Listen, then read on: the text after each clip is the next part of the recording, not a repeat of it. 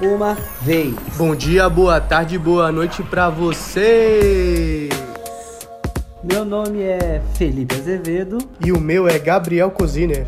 e está começando mais um Não era uma vez.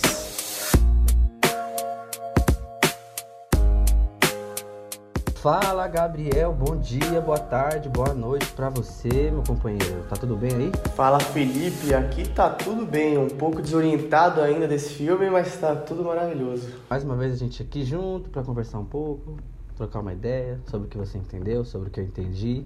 E dessa vez eu vou deixar pro Gabriel também, vou dizer o nome do filme, dizer, é, ter as honras. O nome do filme é Interestelar, filme que foi pedido por alguns ouvintes, hein? Alguns ouvintes quiseram que a gente falasse sobre esse filme. Duas coisas, uma eu vou dar uma- um resuminho desse filme, mas um resumeco.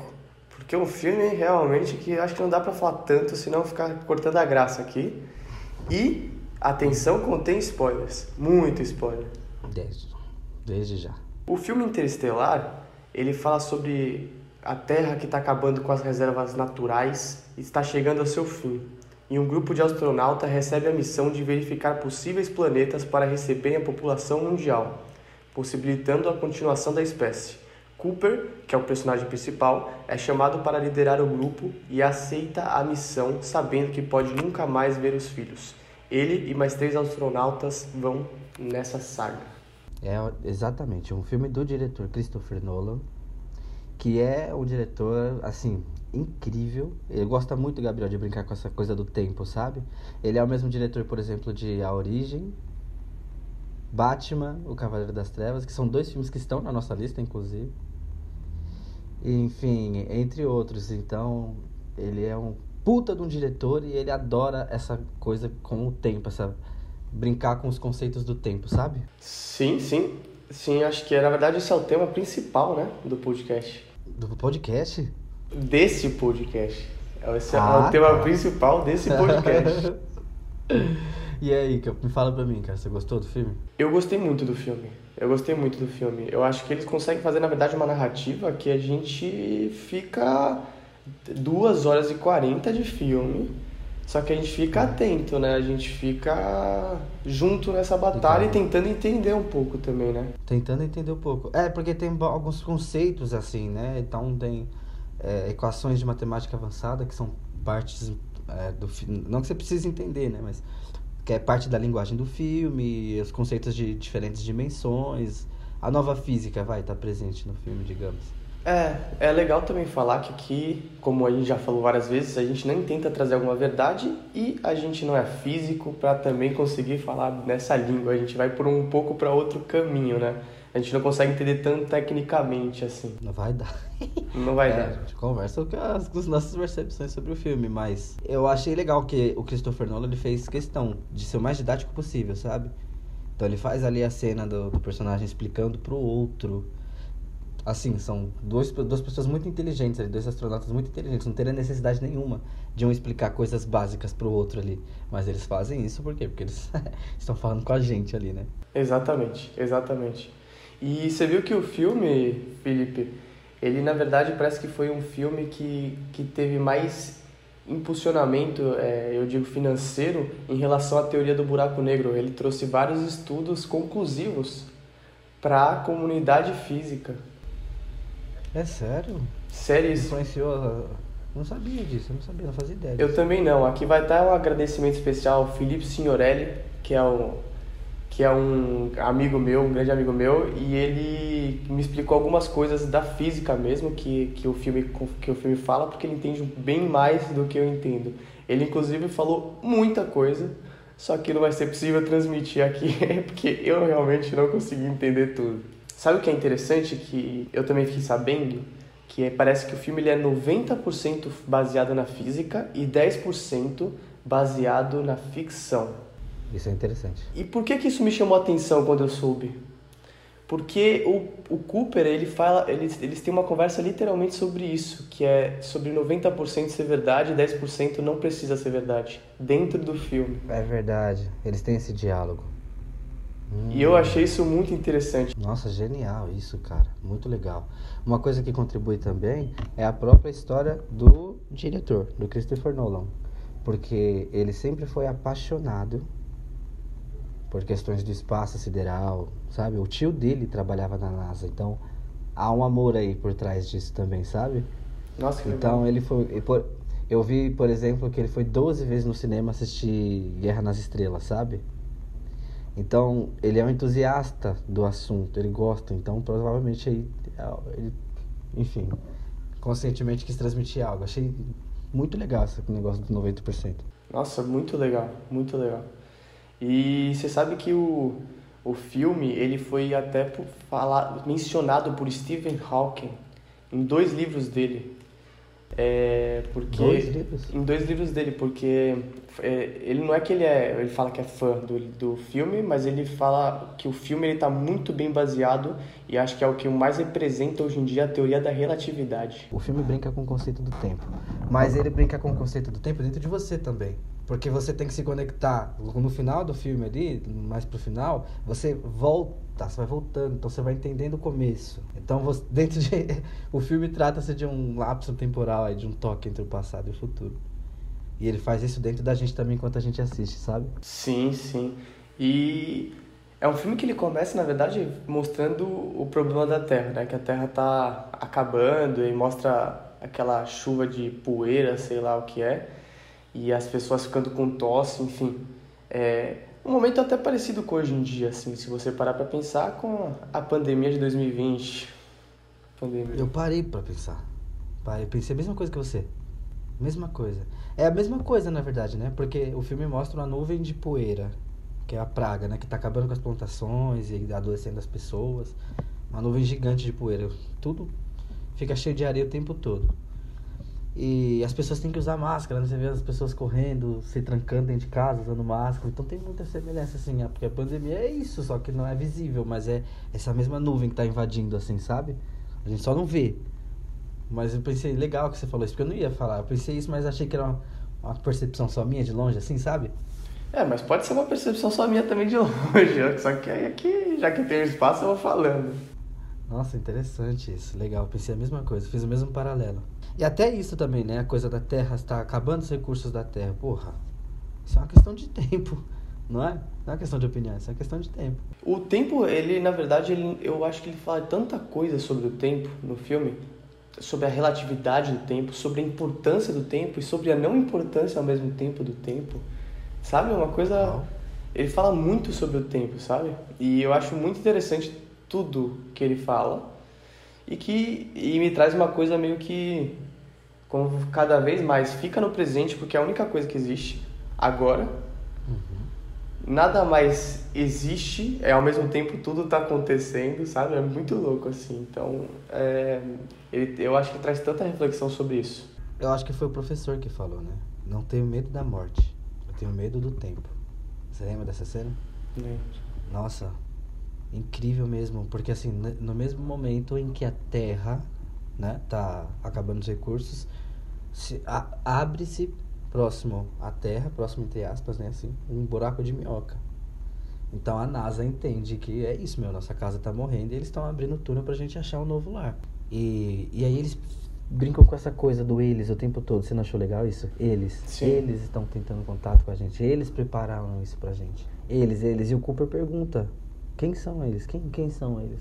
E o professor não- responde nada, não fala uma palavra como resposta, sabe? E aí no final a gente descobre isso: que nunca, nunca, nunca houve um eles. Sempre foi eles mesmos, assim, num futuro distante. Olha só, nossa, realmente foi uma sacada foi uma sacada de mestre que eles tiveram pra fazer esse filme, porque ele brinca assim com o conceito, com, com o pensamento, com a ideia assim. Se a gente não passa, a ciência não para de evoluir. Se você volta qua- 40, 70 anos atrás e falasse, meu, daqui a um tempo a gente vai ter uns aparelhinhos que cabem na nossa mão em que a gente vai conseguir falar com outra pessoa que está no Japão. Em tempo real. Ninguém ia acreditar, sacou? Ia ser tão absurdo quanto alguém falar hoje pra gente que daqui a um tempo a gente vai conseguir controlar o tempo, voltar no tempo, telepatia, que mais? Então pega essa ideia, então peraí. Aí eles trazem esse esse humano lá do futuro que já evoluiu, que já aprendeu o suficiente pra controlar o tempo. Então ele faz parte da trama, sabe? Esse que são eles, ou eles, somos nós.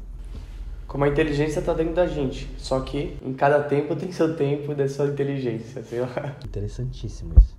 E é legal que veio para questionar mesmo o nosso tempo. O que, que, eu quero dizer com isso? Com o tempo que a gente tem hoje, que a gente pensa hoje, esse tempo cronológico, o 2 e 1, 2 e 2, 2 e 3, 2 e 3, enfim. Sabe? Uma coisa que é, a gente inventou, que é, isso é claro, a gente inventa um tempo para acalmar o nosso racional, para todo mundo estar tá no mesmo tempo, entre parênteses, e conseguir dessa forma ser racional e desenvolver a vida todo mundo junto.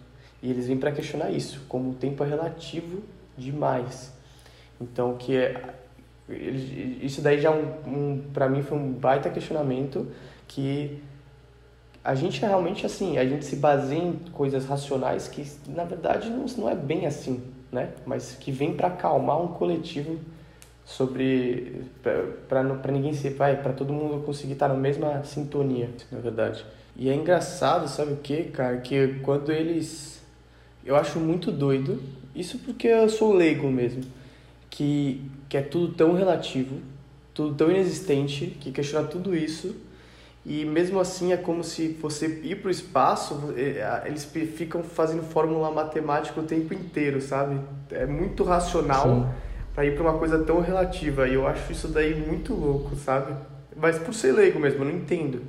E aí para mim fica uma coisa muito desassociada. Como é que para você ir para uma coisa tão relativa, você, você tem que ter tanta base teórica? Tem que ter muita base teórica. Muita, ali é, são outras leis, né? E aí eles mostram também um pouco disso, né? Da ansiedade do cara, do astronauta. Você viu que ele tava ansioso uma hora lá? Ah, meu, que doideira. Só tem essa parede de alumínio aqui do outro lado é vazio, imenso, infinito.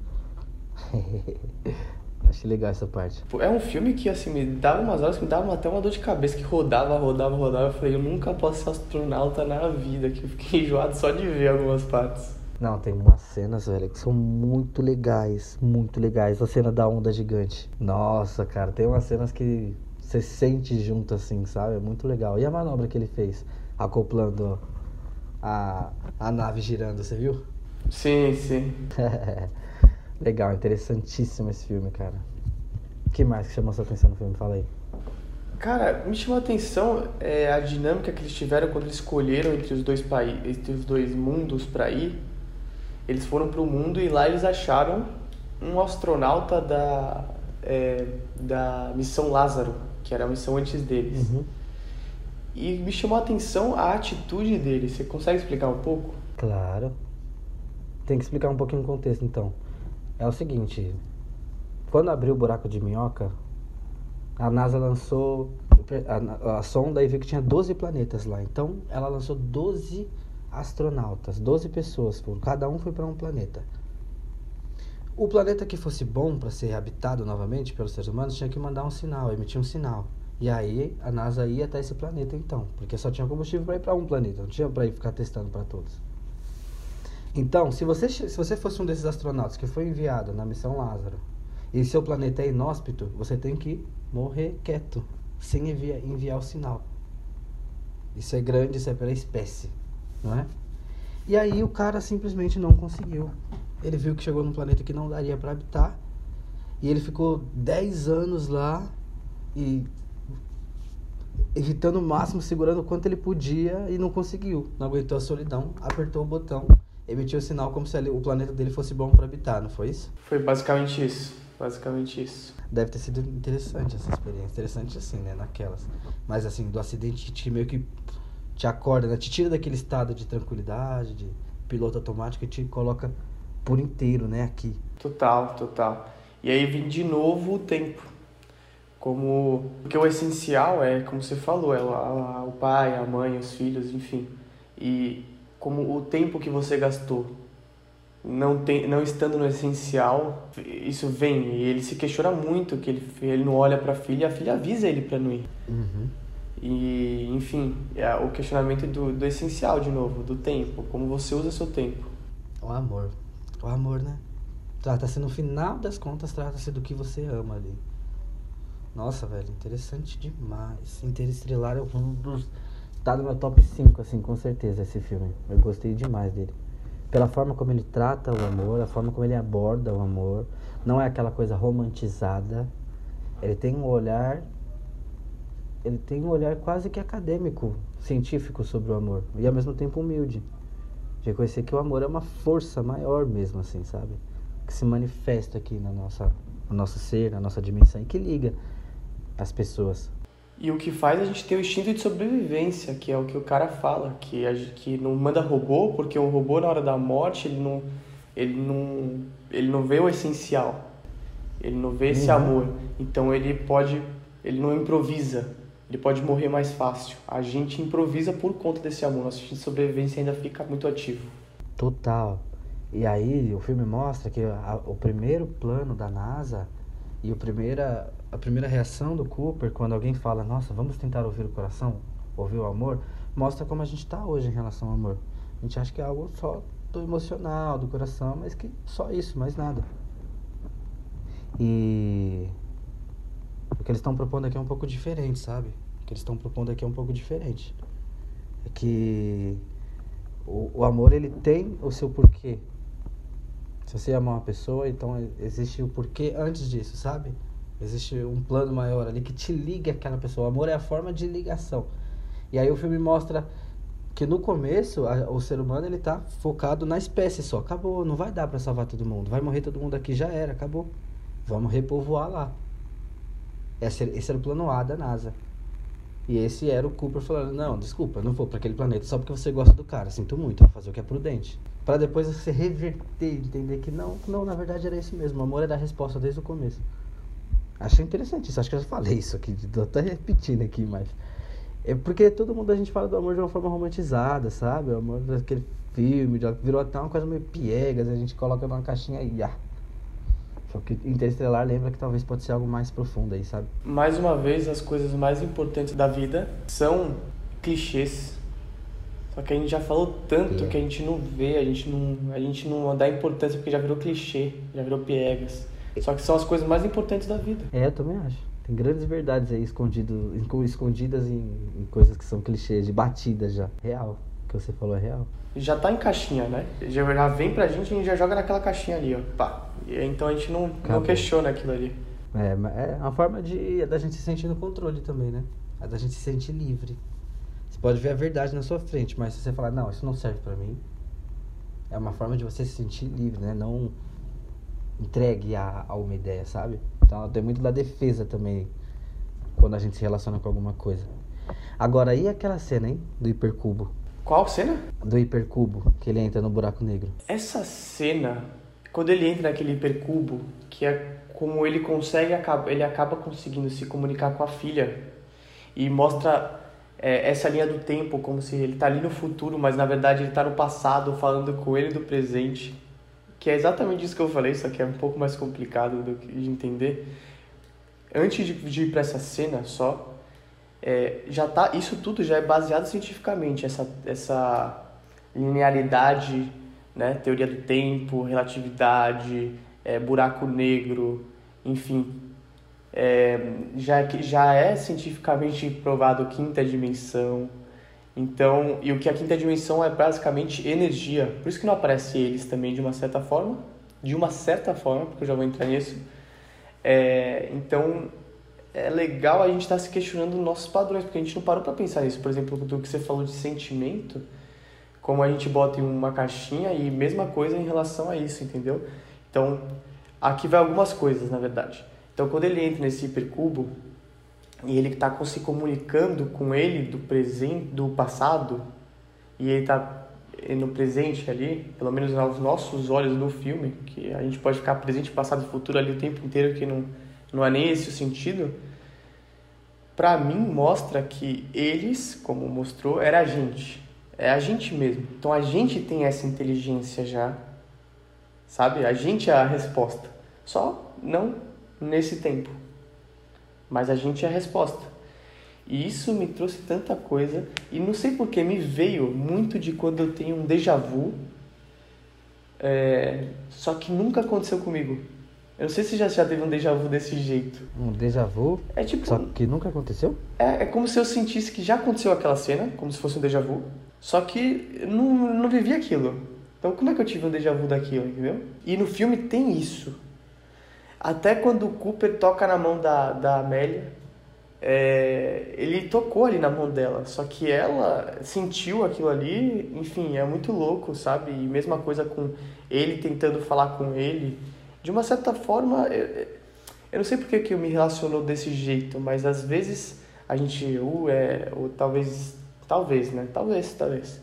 É milagre, talvez é, é uma coisa divina, mas algumas coisas acontecem na vida de uma forma que não é racional e talvez a gente esteja falando com a gente mesmo, sabe? É isso que me veio assim. Eu posso estar muito louco, hora, hora da loucura, hein? Mas é, eu achei que teve alguma coisa relacionada assim, como se a inteligência está dentro da gente de alguma forma, só que em um tempo diferente. Nossa, por isso que o filme é inquietante, entendeu? Porque o que, que eles fazem? Eles mostram uma hipótese que faz muito sentido. Você concorda com ela, mas se você concorda com ela, de verdade, você vai ter que parar para repensar a sua vida. Porque é exatamente isso que você falou. Qual que é a ideia? A ideia é que a gente vai, como evolu como ser humano, evoluindo, evoluindo, aprendendo, aprendendo tanto, que chega uma hora que a gente não sabe mais o que é capaz, o que a gente vai ser capaz, e se essa capacidade já não envolve estar aqui agora, se comunicando com a gente. Não dá para saber, entendeu? então é isso que eu falei. Que é, é, faz sentido? Faz sentido. Só que se você olha para isso e compra essa ideia, então peraí, a gente não sabe o que acontece depois da morte, por exemplo. A gente não sabe disso. E, e, se a gente tivesse de, mais ou menos que esse percurso, mais ou menos igual de Interestelar, e aí? Se depois que você chegar do outro lado, você pode ver a sua vida toda, assim. Como se tempo fosse espaço. Eu vou até ali, ando 5 metros e estou em 1991, lá no, assistindo meu nascimento. Aí eu passo duas salas, ando mais um pouquinho, tô em 2015. Sabe? Vai saber, e vai saber se isso não é a nossa intuição, né? A gente lá em outro tempo, já que já viu o caminho, que já sabe o que é essencial e vai se comunicar. A gente não sabe de onde vem a nossa intuição, a gente não sabe de onde vem o nosso pensamento. A gente não sabe de onde vem os pensamentos que vêm do nada na nossa cabeça. A gente não sabe de nada, né? É isso. O filme, na verdade, me reverteu muito isso. Como a gente não sabe de nada, como é tudo, de novo, é, racional, só que inexistente, assim, tipo, não, não quer dizer que é verdade, é só o jeito que a gente encontrou de ser verdade para acalmar a gente, sabe? Então, uhum. ele me trouxe primeiro isso, aquele, essa confusão, tipo, que realmente nada é certeza, e como, na verdade, ele abre uma teoria aí que, nossa, é ficção científica e como tá 90% baseado na física comprovado hoje em dia. Uhum. Também nem sei se é real, entendeu? Então, ah, ele traz essa confusão de questionamento racional e o que já é presente. E a gente consegue viver isso como você falou. Há quanto tempo atrás a pessoa você ia falar uma coisa, ninguém ia falar que, que era real.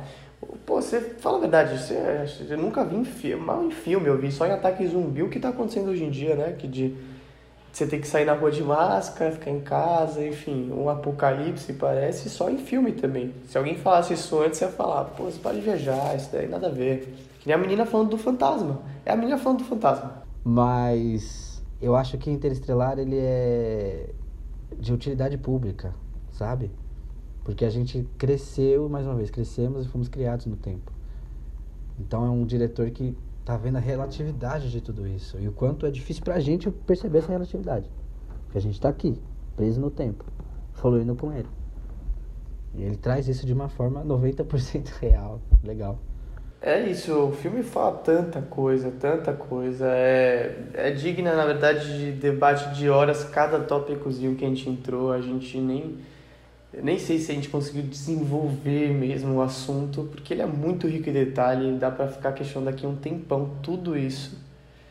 E imagina que a gente não tocou em vários tópicos também, né, Felipe? Muitos. Imagina, a gente troca as nossas experiências aqui, mas é um filme que trata-se de tempo, viagem no tempo, lapso temporal, buraco de minhoca, então é o que, o que você falou aí. São infinitas formas de, de conversar sobre. É isso, Felipe, é isso. Interestelar, ele é disponível no YouTube para alugar ou comprar. Foi por onde a gente conseguiu ver o filme Interestelar. E Felipe, qual que é o próximo podcast?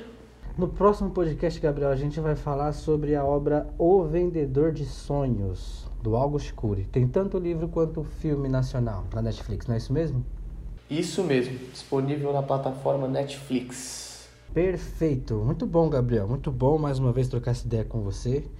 É, você trouxe coisas muito legais, cara, de verdade, sobre esse filme, eu não sabia. E principalmente sobre os conceitos de física e as reflexões que você fez aí, agradeço pra caramba. E tamo juntão aí pra daqui a pouco escolher mais filmes e seguir conversando mais. Legal pra caramba. Eu que agradeço aí, Felipe. Valeu mesmo. Você sempre traz reflexões muito boas aqui e eu aprendo bastante. Mas não vamos escapar da frase final do Felipe. a, frase, a frase final. Tá bom, a frase final, Gabriel. Então eu vou, vou deixar reflexão sobre um poema que é trazido no filme Interestelar. Vou deixar com você e com o ouvinte a reflexão do que qual é a ligação que tem esse poema, que é dito no começo, no meio, do fim do filme, com tudo que o filme apresenta. Então, não adentre a boa noite apenas com ternura. A velhice queima e clama ao cair do dia. Fúria, fúria contra a luz que já não fulgura. Embora os sábios, no fim da vida, saibam que é a treva que perdura, pois suas palavras não mais capturam a centelha tardia. Não adentre a boa noite apenas com ternura. Fúria, fúria contra a luz que já não fulgura. É isso aí, Gabriel. Você tá louco, você tá louco, meu Deus do céu. O cara fala francês, joga poema é constelador, é deixa rapaz. Ar, deixa no ar. E joga o ping-pong. E joga o ping-pong. Você é louco. Muito bom esse poema. Fica aí no ar aí que, o que, que o Christopher Nolan quis dizer com esse poema no meio dessa obra sobre o tempo interestelar. Muito bom. Bom pra caramba. Valeu, Felipe. Falou. Valeu, Gabriel. Tamo junto.